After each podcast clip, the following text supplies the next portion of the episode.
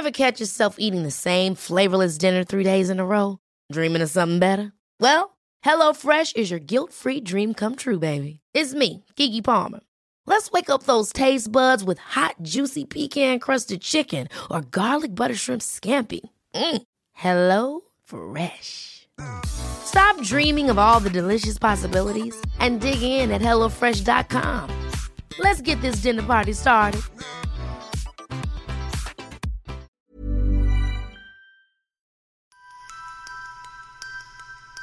En la guía del fin de semana despedimos septiembre haciendo un llamado a lo misterioso, incluso tenebroso, que trae consigo octubre.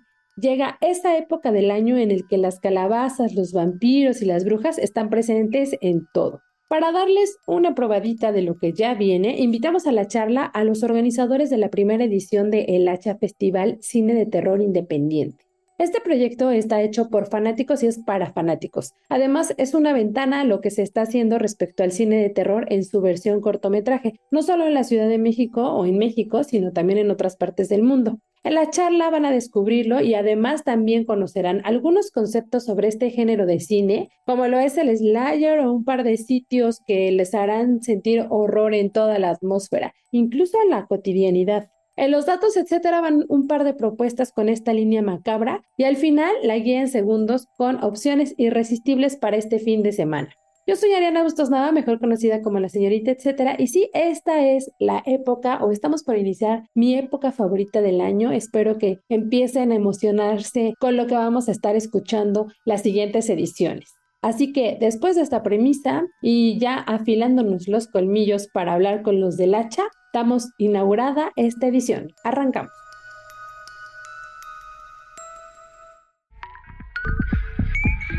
La guía del fin de semana, con la señorita etcétera.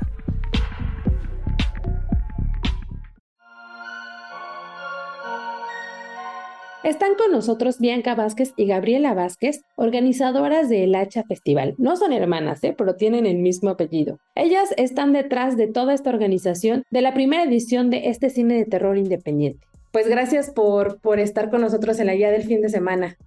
Muchas gracias por la invitación.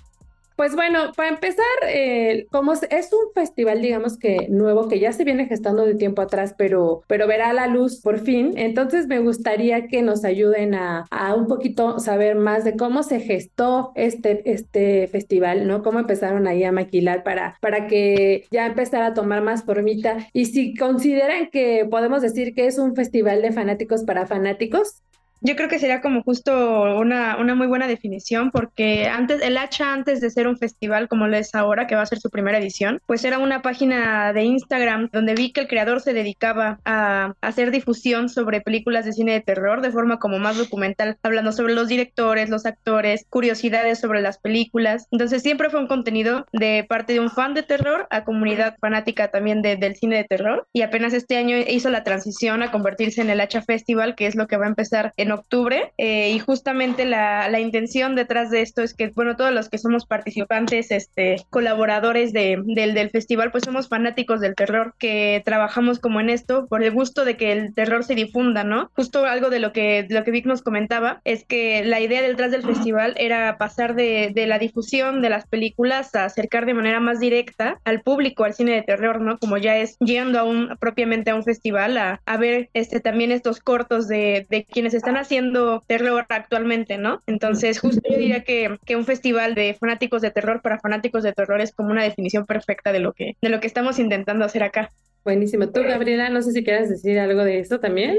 Yo realmente eh, no he estado mucho en el proceso de transición, eh, soy relativamente nueva en el equipo, empecé uh -huh. como podcaster y justamente creo que lo más interesante de este proyecto es que se basa mucho en los fanáticos hablando de cine de terror y de hecho es muy particular porque esta comunidad de terror encuentra un punto en esta página de Instagram que uh -huh. es el hacha. Creo que es una de las fuentes principales para encontrar películas de terror en, en redes sociales A mí justo creo que de las cosas que se me hace interesante también es como poner un ejemplo a, la, los escucha de, de que algo a lo que le dedicas tiempo, a lo mejor no profesionalmente en un inicio, puede convertirse o evolucionar a lo que ustedes están haciendo, ¿no? Este, pensando en que a lo mejor uno dice, bueno, yo me especializo, me gustan mucho las plantas y me clavo investigando sobre plantas y empiezo a hacer grupos de gente que le gusta las plantas y de pronto ya tienes una tienda de plantas, o sea, como, como es, en ese sentido digo, yo me fui muy, este, muy planta y ustedes ya así, sangre, acción y fantasmas, pero bueno, eso, este grupo que se empezó a identificar, empezaron a, a compartir conocimiento de lo que ustedes ven, ¿no? Y, este, y lo que han investigado y ahora ya podemos, varios de nosotros, eh, involucrarnos más a partir de lo que ustedes han estado avanzando. Y bueno, para justo pasar a la siguiente pregunta, era justo tener eso, ¿no? Que una idea nunca es mala, pues se puede evolucionar a, a este modo en el que ustedes lo van a hacer con el festival. Y me gustaría saber que justo digo, esto ya es un diferenciador de algunos otros festivales de terror, ¿no? De cine de horror, eh, pero, pero alguna otra cosa que ustedes pudieran decirle que va a tener esta distinción que a lo mejor no podemos encontrar en otros festivales o en otros ciclos que surgen durante el año.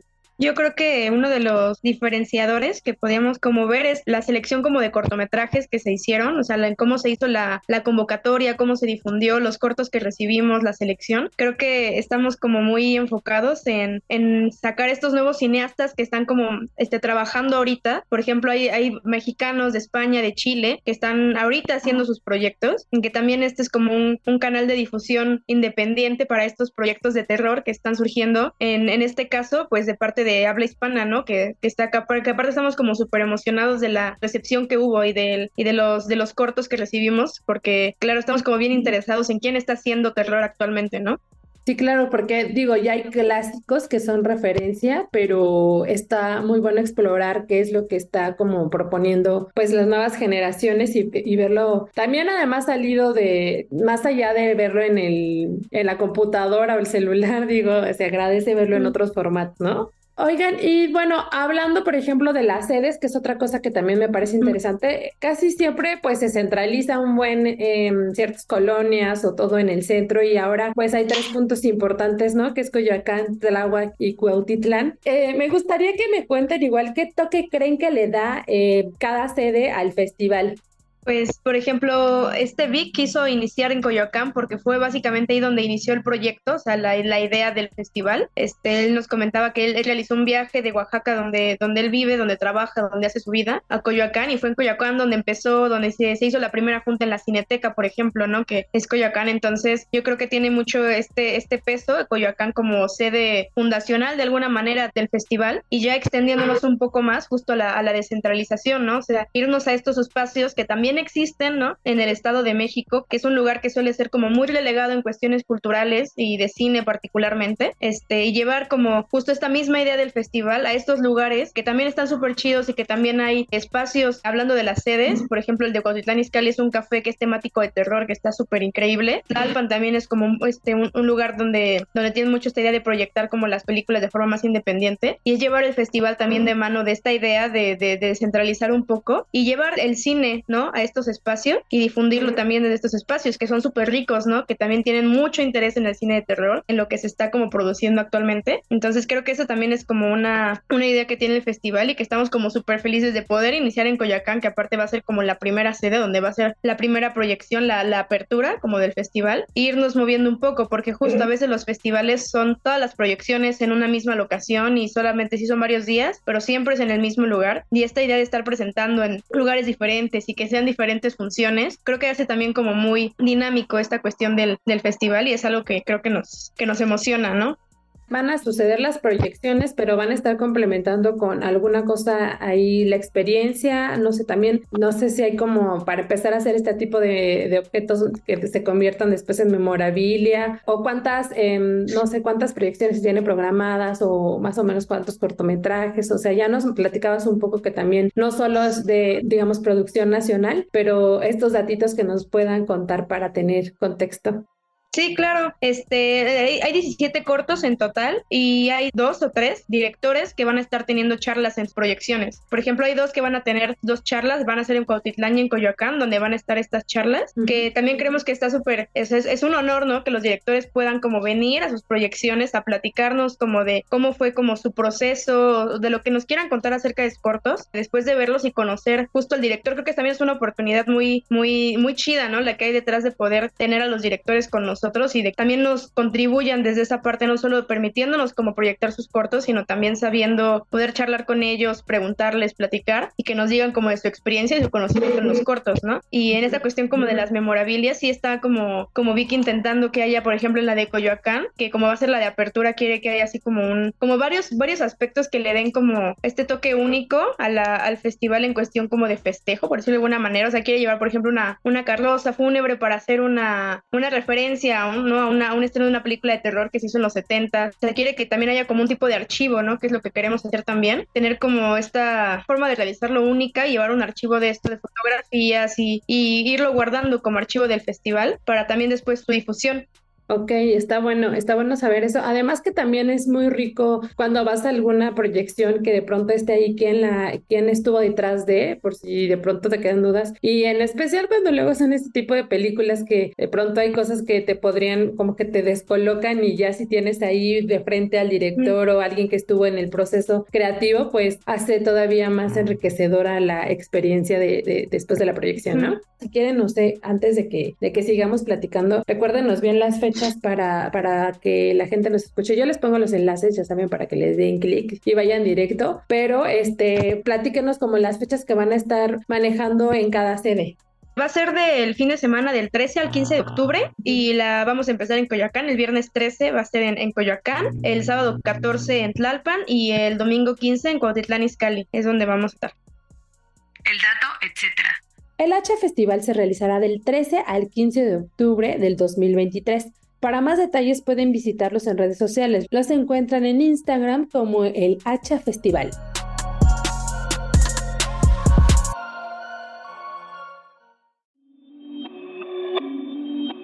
Continuamos la charla con Bianca Vázquez y Gabriela Vázquez, ambas organizadoras del Hacha Festival Cine de Terror Independiente. Oigan, y bueno, para continuar la charla quería preguntarles un par de cosas que no sé si ustedes tengan como ese dato, pero bueno, eh, esto es con el fin como de ilustrar respecto al tipo de cine que veremos, que es el, de cine de terror, ¿no? A lo mejor que nos, no sé si nos puedan contar como qué géneros de películas de terror son las más populares, porque hay como ciertas, no sé si ramificaciones dentro del, de la misma escena, ¿no? Este, y también a lo mejor algunas palabras o conceptos que seguro escucharemos, pero que no siempre sabemos a qué se refiere ¿no? Bueno, a mí me pasa como de pronto thriller o no sé, no sé si incluso hasta el, hecho de que se llame el hacha, o sea, a mí luego, luego me remonta que seguro va a haber como cortar cabezas.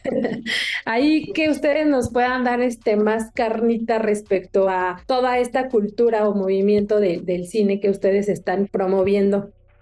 Pues en realidad estamos intentando que sea como basta, o sea, en, o sea, de, de, hecho desde que el del proyecto de Hacha era únicamente Instagram, pues había un poco de todo, ¿no? Slashers, este más policíacos, psicológico, de como mezcla con ciencia ficción. Siempre ha habido como esta intención de abarcar el terror así en todos los aspectos donde lo podamos encontrar, porque creo que el cine de terror es súper rico en eso, ¿no? O sea, al, fin y al cabo el, el miedo, el terror es como un, una cuestión humana que puedes proyectar de mil maneras diferentes hacer mil películas diferentes que hablen sobre el miedo, ¿no? Sobre el terror. Entonces, creo que siempre hemos intentado así como abarcar este lo más posible y en este caso en el festival, pues creo que también lo, lo mantuvimos de alguna manera. Yo en lo particular no he podido ver como todos los cortometrajes, pero sí sé que hay de, estilos muy varios, ¿no? O sea, hay como cortometrajes un poco más reflexivos en cuestiones de la muerte, hay este otros cortometrajes que son como más, sí, de terror, como de efectos prácticos. Entonces es como muy variado y también este en cada proyección va a haber una proyección de una película de terror, ¿no? Entonces también vamos como a complementar con ese, en ese aspecto, pero creo que sí es como una cuestión del terror más variado, donde pudimos encontrar que hay este aspectos que reconocemos como de cine de terror, los, los agarramos, sí, como que no una, no, no hay como un enfoque tan particular a cine slasher, ¿no? Por ejemplo, que nos encanta, pero intentamos como ampliarlo, ¿no? Al, al, al terror en, en, así en su general, que también creemos que es súper rico, aunque tengamos así nuestros géneros que nos encantan, porque claro, el hacha pues es, creo que remite, a mí también me remite directamente a este cine slasher que, que nos encanta también, así como lo sangriento, pero sí, una cuestión como más amplia. Bueno, eh, Bianca es encargada como hablar un poco más de eh, contenido dentro de, del festival, pero el género de terror es uno de los géneros de cine más vastos que hay. O sea, podemos encontrar desde subgéneros que hablan de zombies. Slasher eh, es más específico a los asesinatos que son con armas, o sea, cuchillos. Eh, aquí encontramos a grandes personajes como Michael Myers, Freddy Krueger, inclusive es reconocido dentro de este género. Chucky, Viernes 13, entre otras películas. también encontramos el cine de zombies, que es también un gran subgénero. Eh, brujas, de forma personal, Brujas es mi, mi, género favorito y uno de los referentes máximos eh, en el cine de terror mexicano es Veneno para las Hadas. Eh, también podemos encontrar terror psicológico e inclusive en la actualidad, a partir de estas nuevas plataformas de poder grabar con tu celular, están como este subgénero que es de metraje encontrado o de películas que se graban con celular eh, son como géneros que son un poco más recientes, empezando con esto de la película de la bruja de Blair, es como de los primeros referentes a este tipo de cine. Es súper vasto, hay desde muñecos eh, diabólicos, posesiones de diferentes tipos, inclusive hay combinaciones de subgéneros. Por ejemplo, Rec es una película que nos habla un poco de, de zombies, pero desde una forma de vista de una posesión demoníaca o de una entidad. Entonces, de forma personal, creo que es uno de los géneros más amplios y también también creo que es uno de los géneros que más evoluciona en cuanto a características audiovisuales. Eh, de pronto podemos encontrar algunos efectos prácticos en películas, CGI y mucho, mucho de esta tecnología que es aplicada. Inclusive muchas de las narrativas nuevas que vamos encontrando, hay historias que son espectaculares. Podemos encontrar también algunas películas que son un poco más de culto o que tienen como un poco más de ciertas historias que vienen como escondidas. Eh, puedo recomendar El demonio Neón o inclusive ya como cinemas eh, de culto, como le pueden llamar algunos. Y hay muchísimas películas que sí nos hablan de este género, pero también traen como cositas escondidas, también eh, suspenso en muchas ocasiones es terror en sí mismo y es un género súper amplio. Sí, qué interesante lo que estás diciendo, porque a lo mejor sí uno nada más piensa terror en una sola cosa, pero no ve, que es justo lo que quería que me, me esclarecieran un poco, es como todas estas, em, a lo mejor clasificaciones que existen dentro de, ¿no? Este, que qué bueno que dices que Brujas es tu favorito, creo que para mí también es de lo que más me gusta, pero a lo mejor no tenía esta concepción de que pues es un subgénero y que hay un mundo este, de brujas esperando a ser vistas por ahí en bastantes películas. Eh, pues sí, está súper bien, Gabriela. Igual creo que está bueno llegar con esta información al, hacha para tener como estos estímulos de, de, poder empezar a identificar ¿no? lo que hay de diverso en, en este tipo de, de, festivales que ustedes están proponiendo. Y ya casi para ir cerrando la guía, me gustaría también que me ayudaran a armar una guía, una guía de guías, con sitios, lugares o proyectos que tengan como esta temática de terror. A lo mejor no propiamente solo del cine o que les generen esta atmósfera ya muy en modo Halloween, Día de Igual hay un parque, si quieren que cada una me cuente, puede ser de Ciudad de México o cualquier otra parte del país o del mundo incluso, para nosotros hacer esta propia guía de, pues de tenerlo ahí muy de decir, ah, bueno, si quiero que me dé algo un poco escalofríos o me genere cierto temorcito, seguro voy a encontrar algo ahí. ¿Cuáles son sus lugares que podrían em, agregarnos a, nosotros aquí en, en la mente de la guía del fin de semana? Uno de los lugares más cotidianos donde puedes sentir el terror moderno es el metro de la Ciudad de México. El metro está repleto de historias paranormales y no solo por el hecho de la cuestión de inseguridad, sino eh, es muy conocido ciertas historias. En la línea 1, 3 y 5 me parece es como muy conocido que cierta hora de la noche se aparece un niño y también en, en esas líneas está la historia de la mujer sonriente que a muchos les ha pasado, inclusive hay infinidad de de canales que cuentan la historia de esta mujer que simplemente es una mujer que te empieza a perseguir y te sonríe de una forma súper fija y muchos asustan y te persiguen. Eh, inclusive también existe rumor de que hay vampiros en metro de la Ciudad de México. Órale. Eh, si son valientes y se atreven a estar en el metro a estas horas de la noche, puede que vivan la experiencia de la mujer sonriente, de niños, de los vampiros. Hay muchos relatos de esto. Hay un canal que se llama Relatos de la Noche que habla mucho de estas historias y tiene este especiales que hablan del metro de la Ciudad de México, de que hay muchos usuarios que viven ese tipo de historias. Suerte o no, quién sabe si sea suerte o no, pero Qué bueno, no había considerado el metro, ¿eh? yo ya me iba a ir, así que el cafecito donde venden eh, cosas con este hielo seco y sale el vaporcito ahí, pero tú ya, ya te fuiste este, a lo cotidiano, pero espeluznante, Gaby. ¿Algún otro lugar ahí que, que podamos considerar para este ambiente? Por ejemplo, el, el, café donde vamos a tener una de las proyecciones, el del domingo 15, que es el, el café Black Horror Coffee Café en Cuautitlán Izcalli. Es un lugar que, que, es, una, es una cafetería, venden comida, hamburguesas, tragos, y el, todo el lugar está decorado con temática de terror, de películas así, tienen una pared llena de pósters, así un montón como de, de props de las películas, ¿no? Así de Chucky, de la monja, de... Así, la decoración es totalmente de terror y así por donde mires hay cosas de terror, ¿no? Entonces es, creo que es un lugar así este, increíble para los fanáticos de terror. Por ejemplo, el menú también todos los nombres son referencias a películas. E incluso igual tienen como una sección donde venden, así como varias cositas. Que de hecho es algo que de ese, de ese lugar nos gustó mucho, que también se dedican como a difundir el arte de creadores de terror como independientes. Entonces venden playeras, venden pósters, venden así como diversos artículos de terror. Entonces creo que ese sería un gran lugar que está ahí en Cotitlán Izcalli, que es como fundamental yo creo para los, los fanáticos del terror porque verdaderamente está plagado de referencias por todos lados y tiene una decoración así preciosa y también obviamente las, las bebidas y las comidas están como muy muy buenas.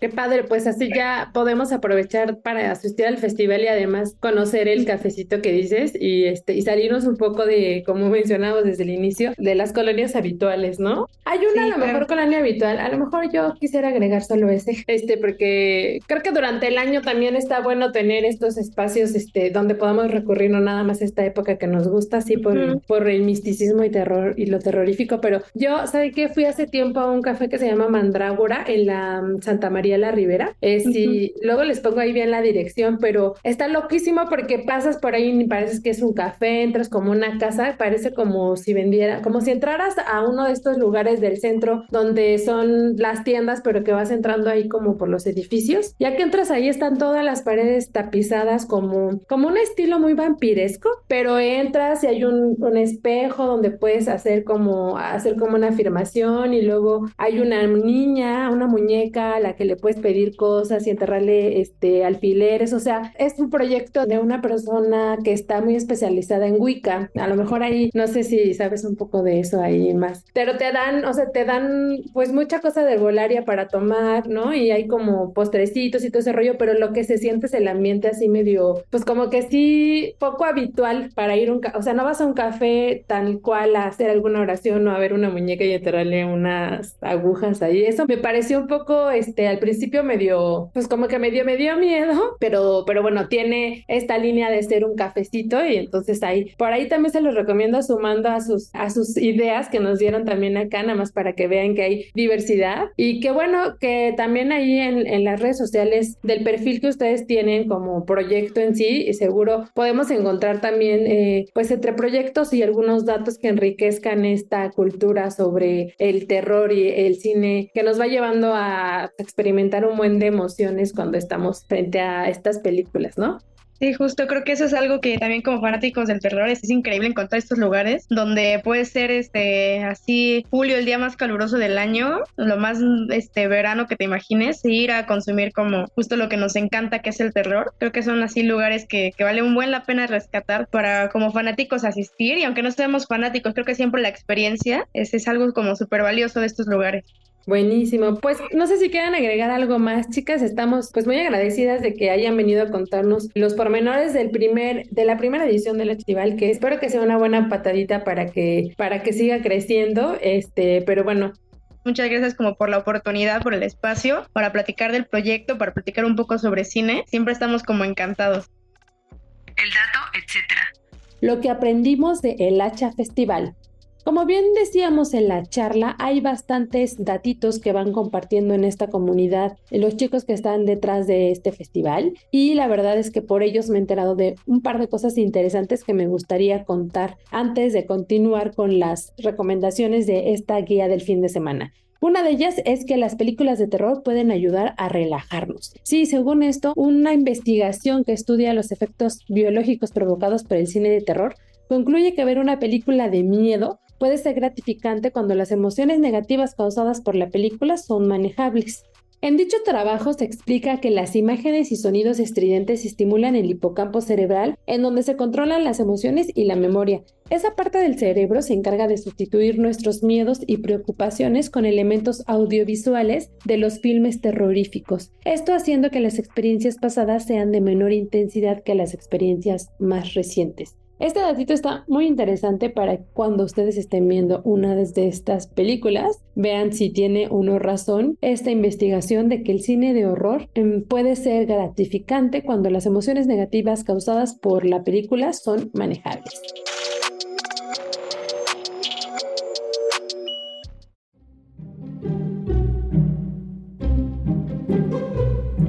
Plus de terror.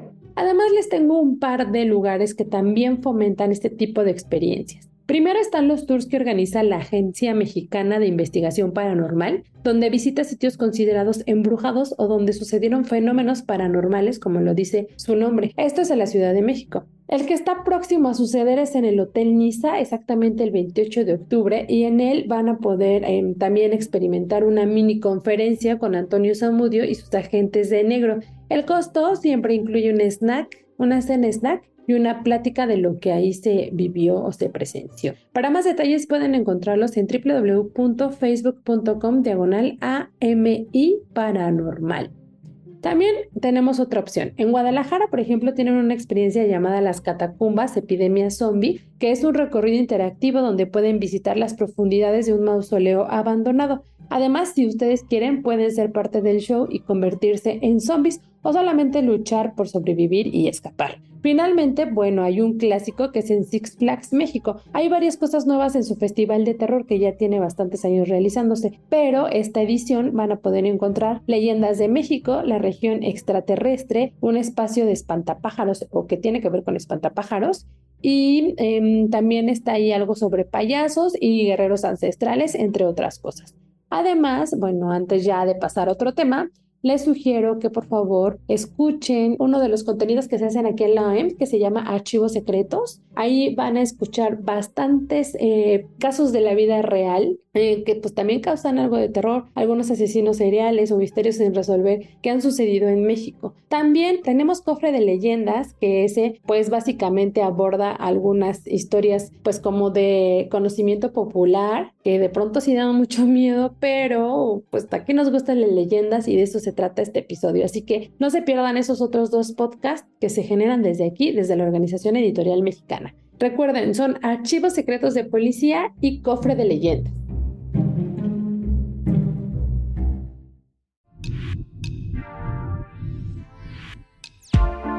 La guía en segundos. A continuación les comparto un par de actividades que pueden encontrar en la guía impresa dominical del Sol de México y antes en la versión web que se publica cada jueves a la par de este podcast. Actividades para celebrar el Día del Maíz. En esquite, la mazorca en tortilla, con sopa, sobran los motivos para celebrar a uno de los ingredientes más importantes de México, el maíz. Únanse a la fiesta que sucederá el fin de semana a propósito de que el 29 de septiembre se conmemoró su día a nivel nacional. ¿Qué habrá? Bueno, en esto será en el complejo Los Pinos, en el espacio de Sencali, que es, es un museo, una casa dedicada al maíz por completo, y en el Centro de Cultura Ambiental. Aquí va a haber una jornada cultural en la que podrán degustar alimentos, todos enfocados en el maíz, podrán acudir a conversatorios y ver películas sobre esta semilla. Ah, también van a poder encontrar a defensores y defensoras, gente que está promoviendo impulsar lo que se produce aquí en México. Eh, también habrá ahí temas controversiales sobre el maíz transgénico y bueno, en otros temas, este, pues elotizas y cosas que la verdad nos van a poner muy de buenas porque a quién no le pone de buenas estar cerca del maíz. ¿Cuándo y dónde? Esto será del 29 de septiembre al 1 de octubre a partir de las 11 de la mañana en el Complejo Cultural Los Pinos. Para saber a detalle la programación, les sugiero visitar Instagram arroba cc-los pinos. El enlace directo se los pongo en la agenda web en el Sol de México. De la mole a la animole. La mole en el país ha marcado un precedente y ahora una evolución, o mejor dicho, ramificación, con una versión llamada animole estaba dirigida a los fans del anime y la manga, muy enfocada en el contenido de la llamada cultura otaku.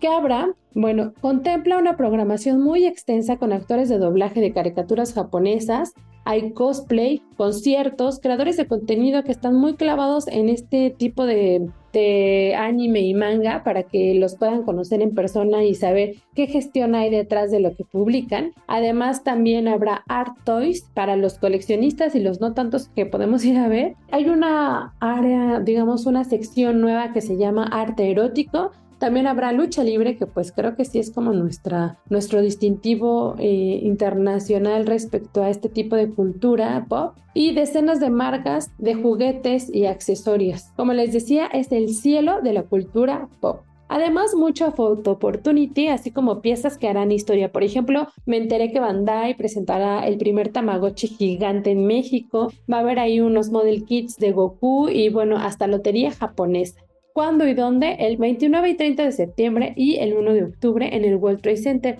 que está ubicado en Filadelfia 40 en la colonia Nápoles. Para más detalles de programación les sugiero consultar directamente en sus redes sociales. Los encuentran en Instagram como arroba lamolemx. Cabe mencionar que hace unos meses también tuvimos una charla con la mole, digo, nada más para que tengan contexto de lo que trata este tipo de convenciones y lo pueden encontrar en el canal de la guía del fin de semana en Spotify, Acast, Desert y más plataformas muy famosas donde se publica este podcast. Finalmente, nada más para darles una probadita, en la guía eh, también van a encontrar una propuesta de concierto muy íntimo con Han Pan y también otra opción con piano. Además, habrá una propuesta culinaria el domingo que incluye saque y arroz.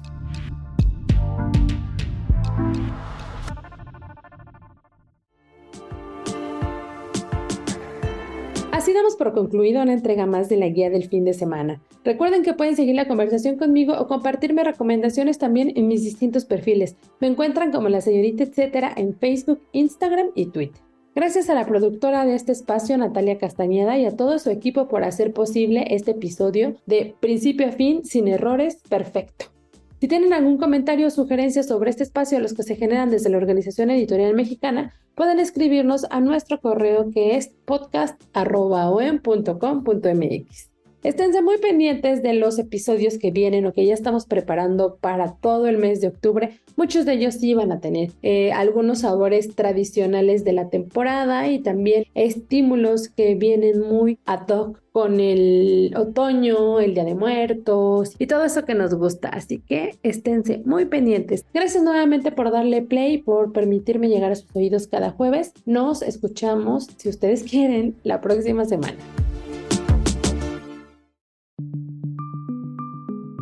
Es una producción de la Organización Editorial Mexicana.